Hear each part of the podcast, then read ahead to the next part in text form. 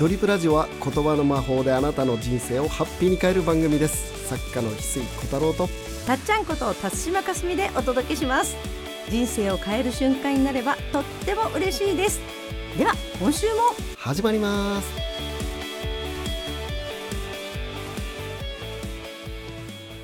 翡翠さん今日はどんなお話ですか？今日はですね幸せになるにはまるまるだけやればいいうんっていう話ですね、はい世の中になんとかだけっての今多いですけどはい、本当にそうなんですか？あのね、はい。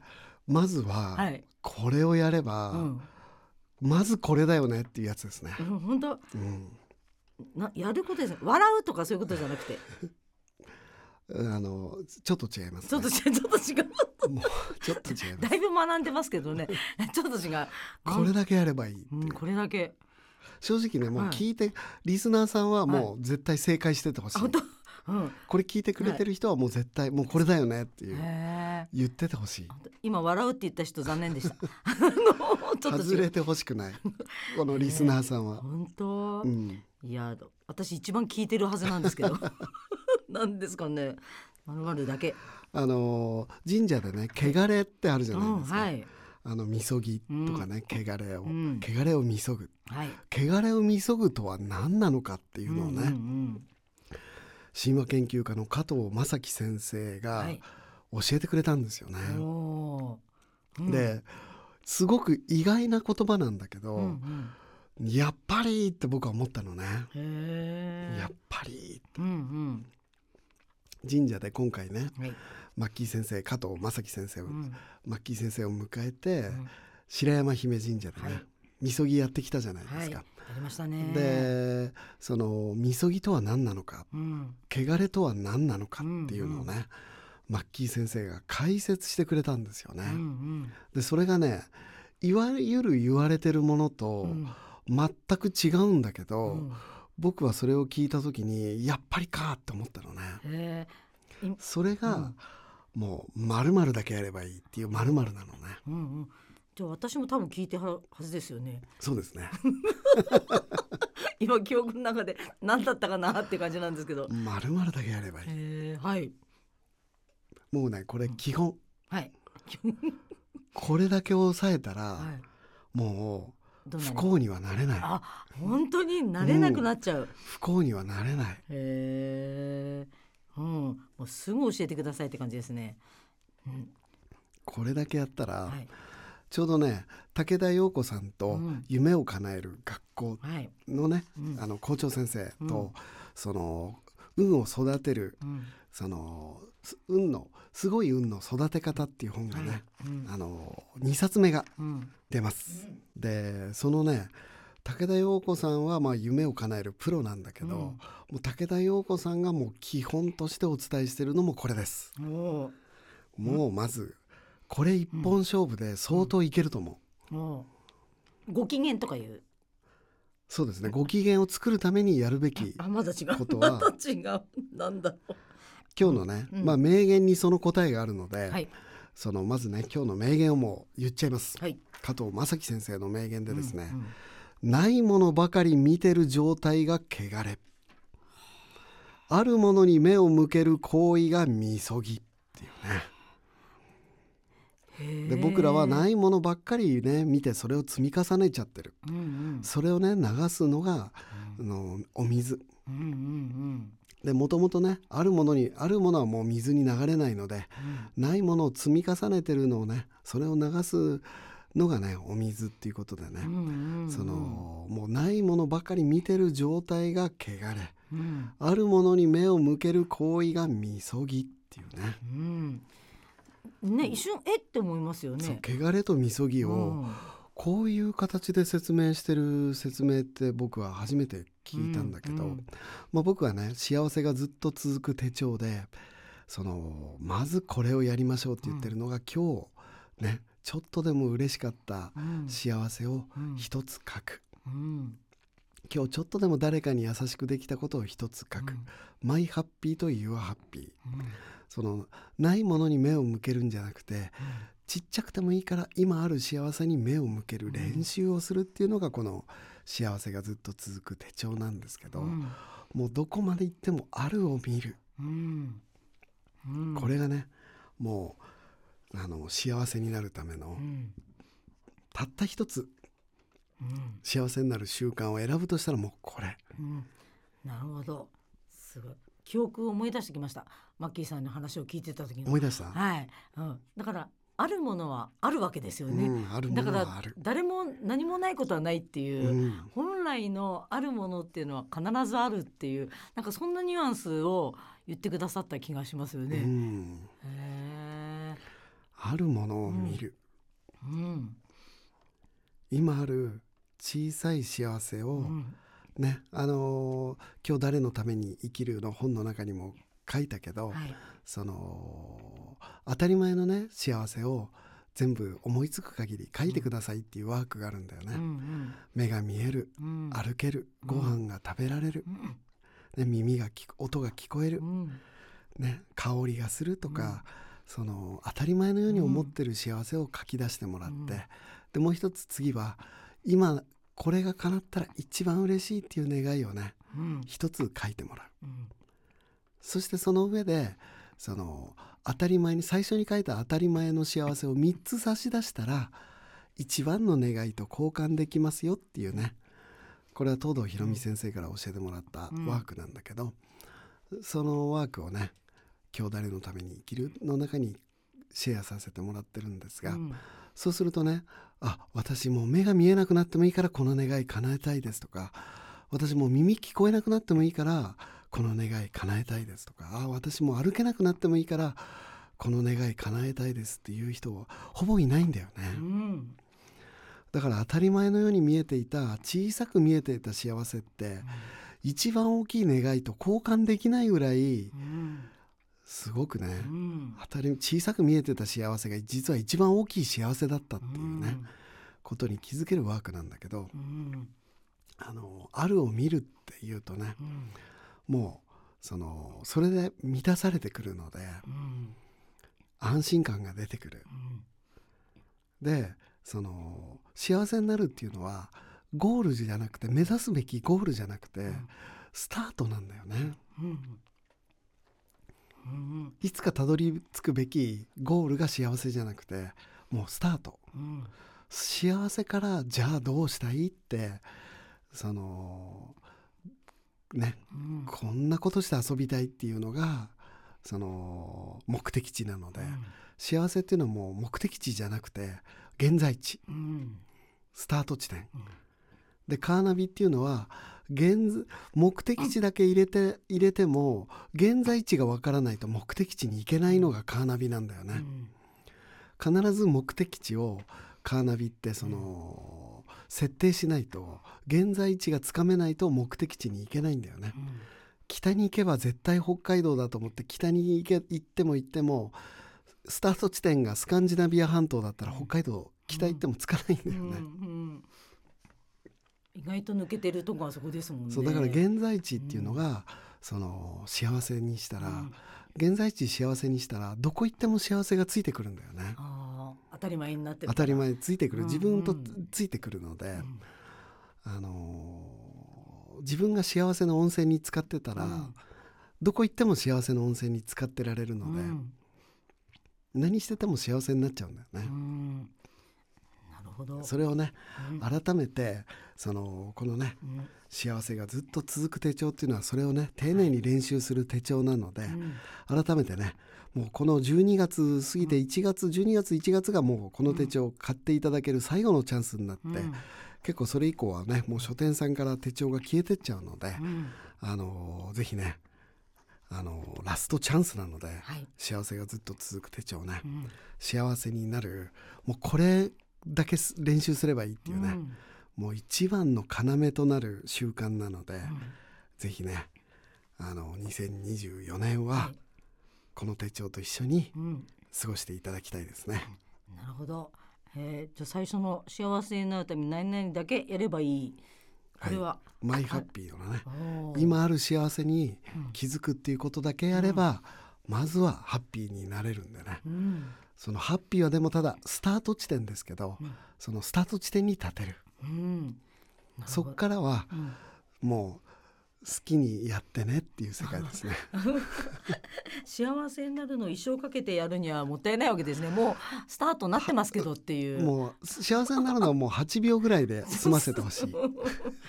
もうその次に行きましょうっていうね長年かけてやってきた方もうとっくになってますっていうわあでもこの本当に当たり前のこととねこれがないものばっかり見てる状態が汚れだったって。はい。それを見そぐ、ね、あるものに目を向けるってね見そぐ。でうん。これをねマッキー先生すっごいあのーね僕らねうん。あのーオンラインサロンのツアーで「うん。言霊とアートの旅」っていうことでね、金沢の、うん。あのー金沢のね白山姫神社と、あとはねその21世紀美術館と神奈川県立図書館。あ石川県立。図書館、館うんにね言霊とアートの旅っていうので行くってなってね、でマッキー先生がぜひスペシャルゲストとして来てほしい、うん。頼んでね。うん。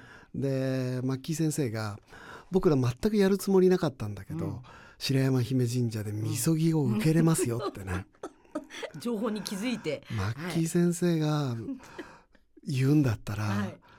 やらざるを得ないよね 正直正直。12月にねはい。11月か、はい11月。もう寒い11月にふんどしになってね 僕みそぎするの心の中であはれ？あの大反対だったんです。まさか。今今頃言う。やりたくない。あれ？僕ね宮下隆弘さんのソロイストの服を着る時点でテンション下がるんですよ。脱ぐ時脱ぐ点で。時期でね脱いでいくことによって。それをねああのふんどしつけるって僕は やる気ゼロになるんです、ねかっこいい宮下さんの服を脱いでふんどしね。しかもそれ参加者さんに見られるわけですよ。ら そう僕の全く鍛え抜かれてない貧相なお尻がその参加者さんに見られるわけですよ。ああれ？あのいつも鍛えてたんじゃなかったでしたっけ？常にかっこいいソロイストの服でね身に身をまとってた僕が宮下さんの服を脱いで、ね、さその貧相なお尻を晒す やりたくない。しかも寒い。水の中に入っていく自ら。みそぎですからね。そうそうそうそう。まさかの。でももうマッキー先生がおすすめしてくれるんだったら俺マッキー先生大好きだからみそぎは大嫌いだけど みマッキー先生のことは大好きだからマッキー先生が言うんだったらもうやらざるを得ないふんどしにもなろうと思っては受けたのね、はい。そうしたらふ、うん。みそぎ終わった後あにね、うんうん。み汚れないものばっかり見てる状態が汚れでね、うんうん。あるものに目を向ける行為がみそぎってね、うん。マッキー先生おっしゃってね、うんうん。だったら水に入らなくてもよかったじゃないっていう 先にこれ言ってくれれば 僕はしなかったと。大胆な。ね。本当にそんなこと言ってましたよね。この言葉をもらえるだけでよかったと。入らんでもよかったじゃないって、入ったからこそって言われたじゃないですか。うん、でもそしたらね、はいはい。マッキー先生はい。がその、ね、うん。そのないものを積み重ねてる状態を、うんうん。それをねそれを水に流すんですよって、でねあのーであるものはうん。どんなに流しても水には流れない。うんうんうんそのないものを見てるね積み重ねてきてるね、こうあれもないこれもないって言ってるも状態を水に流す。はい。であるものっていうのは絶対に水に流れないものなんです、ね。なんかかっこよく言ってるけどいい話、うん。いい話しちゃってるけど、うんあのーみそぎいらんかったんじゃないかなとは思ってました。そんな風に心の声ね出てなかったですよ。そのあのそのフンデスガブそんなに嫌だったんだってのも今知りましたもん。だってさあのみそぎってさうんあのすごいかっこ悪いセリフ言わなきゃいけないんだよね。こ悪い。エイサーホイサーみたいなこと言わなきゃいけないのね。あすみませんあの誤解のないように言います。ちゃんとね段取りがあるんですね。動きに合わせてエイサーホイサーと言ったわけじゃなくて動きに合わせて言う三つの言葉がありましたありました。僕ねあのふんどしでエイサーホイサーみたいのをすっごい言いたくなかったのね。それすっごい言いたくなくてよく乗り越えましたね。あのね僕あのあの言われてたの、あの正元さんからね。村長が。ななんですか？翡翠さん。村長はね、うん。違和感があることはちょっとでも違和感があることはやらなくていいんですよって。俺すっごい違和感あったの。ふんどしになって「エイサーホイサーエイサーホイサー」っていうの俺すっごい違和感あったのね。正元さんが違和感があることはやらなくていいって言ってくれてたよなと。そんなこと思ってたんです。でもねあはいでもね俺マッキー先生好きだからね。よかった。よかったよもう。だからねあのイベントはねマッキー先生に捧げる俺からのラブソングだと思ってほしい。もう二度としませんみたいな感じ 貴重でしたね。そうですよね。でもねまあ冗談だけど、はい。その加藤正樹先生っていうのが、やっぱりね、うん。今その「今日誰のために生きる」っていう本をね、うん。読んでくださった方は分かると思うんだけど、もう本当にね日本人の血の記憶が復活する、うん。もう僕で言うニュージャポニズムっていうね、うん。後の時代にうん。19世紀ね葛飾北斎のアートがジャポニズムって言われたけど、うん後の世でいうニュージャポニズムっていう、新しいね日本人のその元々の英知を復活させるタイミングに来てると思ってるんだけど、うん。そのそのねファンファーレを見事に正元さんは旗を上げてくれてね、うん。うん。でそっからやっぱり僕らはつ続いていかなきゃいけないんだようん。ね。次はう。ん。はい。でそのね本当にそのこの時のために、やっぱり正元さんと同じようにコツコツコツコツねうん。日本の英知を伝え続けてくれてた加藤正樹先生っていうのも、やっぱりねみんなにすごくその、うん知ってほしい。はい。あの加藤正樹先生であのオンラインサロンね無料でうんうん。Facebook で、あの入れますので、うんあの Facebook でね、うん。加藤正樹って検索、マッキマッキーさんのですね。うん。はいオンラインサロンは無料であの入りたいって言えば入れるといマッキー先生のメッセージね、うん読めるしあとその結構ね全国飛び回ってやっぱりうん。講演活動をされてますので、ぜひね一度マッキー先生のねはい。あのお話は直接聞いてほしいね、そうですよね。特に今日誰のために生きるを読んだ方は、うんうん。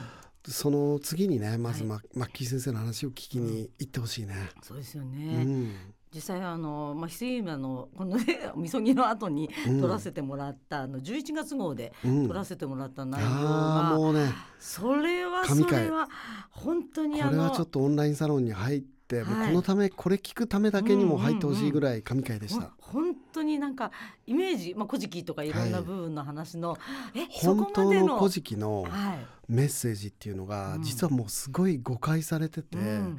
その伝わってないってはいいうね、そうなんですよ。そそれはの愛の物語を驚きましたね。どうして日本の神々たちうん。はあんなに未熟なのか、うんうん。そこにも感動的な物語があるので、ね、西洋の神様っていうのは7日で天地創造しちゃうけどね、日本の神様たちはすぐ夫婦喧嘩しちゃったり、うん。あのね、ううんんこうんこ対決とかしちゃったりね。いろんなね。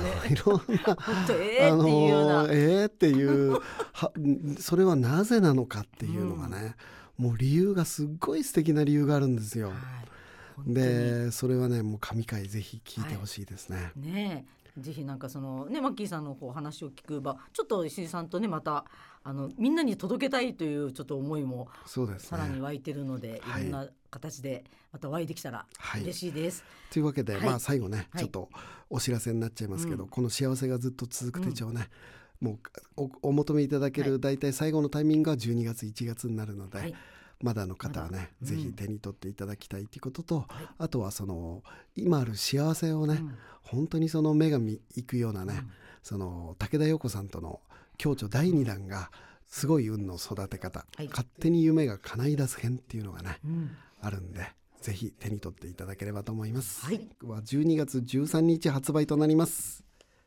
ぜひお買い求めください。楽しみです。ありがとうございます。ありがとうございます。この星が銀河一楽しいドリームプラネットになるために日本の精神性を100年進化させたいそのためにお送りしているドリプラジオあなたの心にそっと寄り添えるラジオになりたいです。大切なお友達にも紹介してもらえたら嬉しいです。翡翠小太郎とたっちゃんでした。また来週。会いましょう